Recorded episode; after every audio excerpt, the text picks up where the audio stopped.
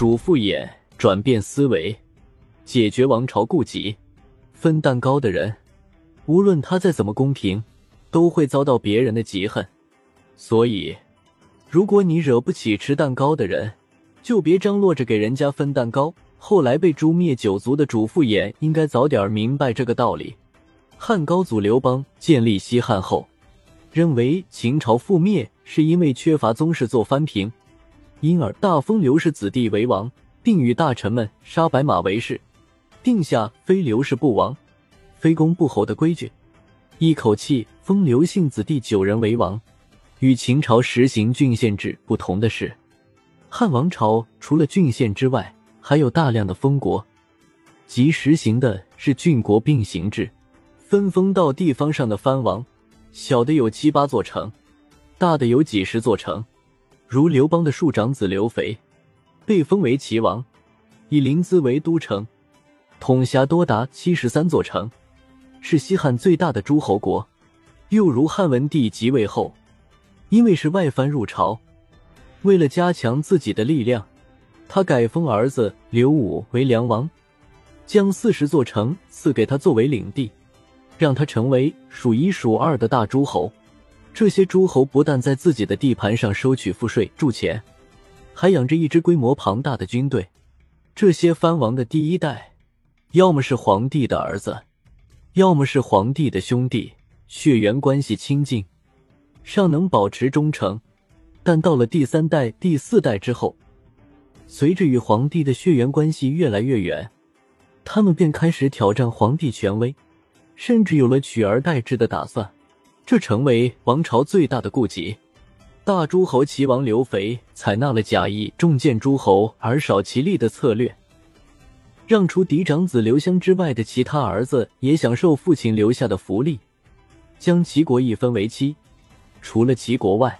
又分出了城阳、济北、济南、淄川、胶西、胶东六个诸侯国，其中在诸楚吕氏时立下大功的朱虚侯刘璋被封为城阳王。不过，当时刘肥的儿子刘璋、刘兴居支持除掉吕氏，是想立哥哥当时的齐王刘襄为帝。没想到代王刘恒被立为皇帝，所以汉文帝即位的第三年。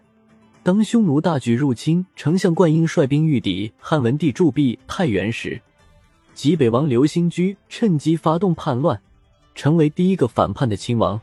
汉文帝以柴武为大将军，很快就平息了这场叛乱，济北国被除名。汉文帝六年，淮南王刘长勾结匈奴，企图发动叛乱，但秘密泄露，被贬到蜀地，自杀而死。汉文帝时期的两场亲王叛乱，都反映了统治集团内部隐藏着巨大的危机。汉景帝时，藩王们的势力越来越大，除了长沙王吴瑞一系是异姓王之外，同姓诸侯王多达二十二个。这些诸侯王在自己的地盘上为非作歹，而且于智，这令汉景帝十分忌惮。他向御史大夫晁错询问解决良策。景帝二年前一百五十五，晁错向汉景帝上削藩策，建议缩小诸侯王的封地，削弱他们的势力。削藩策曰：“今削之一反，不削一反。削之，其反急；或小，不削之，其反迟；或大。”晁错一针见血的指出，这些藩王迟早会造反，削藩会反叛，不削藩照样会反叛。汉景帝采纳了晁错的建议，剥夺了赵王的常山郡、胶西王的六个县、楚王的东海郡和薛郡、吴王的豫章郡和会稽郡。削藩引起了诸侯王们极大的不安，使汉王朝迎来了建立以来最大的一场内部危机——七国之乱。吴王刘濞联合楚王刘武、赵王刘遂、济南王刘必光、淄川王刘贤、胶西王刘昂、胶东王刘雄渠等宗室诸侯王，打着清君侧的旗号，发动了叛乱。所谓清君侧，是说皇帝的身边有奸邪小人，他们不是叛乱，只是为了除掉皇帝身边的坏人。很显然，这个坏人指的是晁错。吴国同样是超级大诸侯国。吴王刘濞的地盘多达三个郡，共五十三座城。他还自己开凿铜山铸钱，制造兵器。七国强大的叛军令汉景帝慌了神。为了平息诸侯王们的怒火，他将晁错腰斩，但这并未得到亲王们的谅解。叛军继续向长安杀来。说穿了，清君侧只是个幌子。诸侯王们的目的是夺取皇位，汉景帝的舍卒保帅未能奏效。好在梁王刘武在地理上牵制住了东方诸国，也顶住了吴王刘濞叛军的进攻，使得大将周亚夫寻得战机，最终用三个月时间平息了叛乱。参与叛乱的诸王或被杀，或自杀。叛乱虽然平息了，但根本问题并未得到解决。汉景帝也意识到，强行削藩会逼反亲王们。因而暂停了这一动作。叛乱平息后，亲王们受到震慑，暂时保持着对汉廷的敬畏。汉景帝一方面削藩，另一方面又分封自己的十几个儿子为王，比如封次子刘德为河间王，三子刘焉为临江王，四子刘虞为淮阳王，五子刘飞为汝南王，后改封江都王。六子刘发为长沙王，更始帝刘玄、光武帝刘秀的祖先；八子刘端为胶西王，九子刘胜为中山王及中山靖王，昭烈帝刘备的祖先。汉景帝一边解决问题，一边创造难题，并将这一堆难题留给了儿子汉武帝刘彻。汉武帝上台后，发生了三次叛乱。其中一次就是兄长江都王刘飞的儿子刘建发起的，只是这次叛乱未遂就被发现了，刘建自杀。另外两起分别是淮南王刘安、衡山王刘赐发起的，两人是兄弟。汉文帝时谋反的淮南王刘长的儿子，因为父亲之死，他们一直怀恨在心，故而叛乱，属于父子两代叛乱。如何取下悬在头上的达摩克里斯之剑？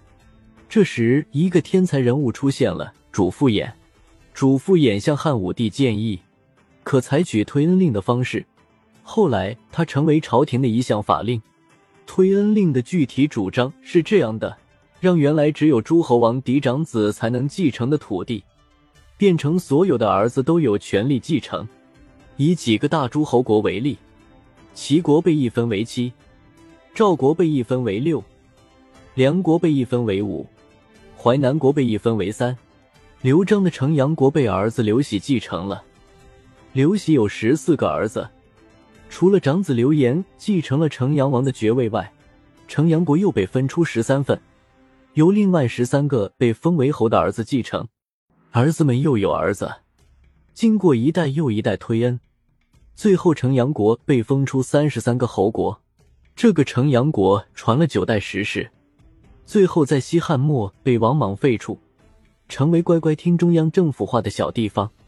按照推恩令的规定，天子的支数为王，王的支数为侯，侯的特权远比诸侯王低，必须听从郡守管辖。推恩令的实施阻力很小。作为高皇帝刘邦的子孙，诸侯王留下的土地，最初只有嫡长子才能继承。其他的儿子只能干瞪眼，这一下所有的子孙都能利益均沾，每个人都能成为朝廷封的侯，谁不高兴呢？另一个好处是矛盾得以转嫁。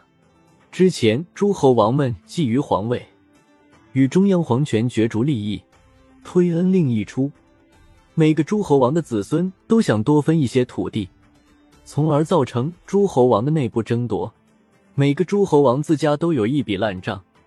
焦头烂额，哪还有力气去窥伺朝廷？当然，最重要的一点是，诸侯王从此再也无力和中央朝廷对抗。经过推恩，大的王国被肢解，之前占有几个郡、六七十座城的王国再也没有了，最大的也不过只有几个县。推恩令还被推上了道德的高度，按照不孝有三，无后为大的原则，诸侯们怕自己断了香火。都会生一大堆儿子，这些儿子和嫡长子一样，都是高皇帝的骨肉。得到土地继承权就有了道义支持、符合仁孝之道。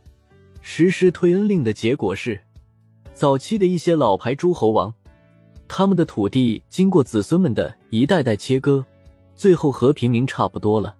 西汉末的一些王室后裔，甚至参加了农民起义，如参加绿林军起义的刘秀。推恩令是中国古代史上打破传统思维、从根本上解决问题的一个成功战略，具有极大的创造性。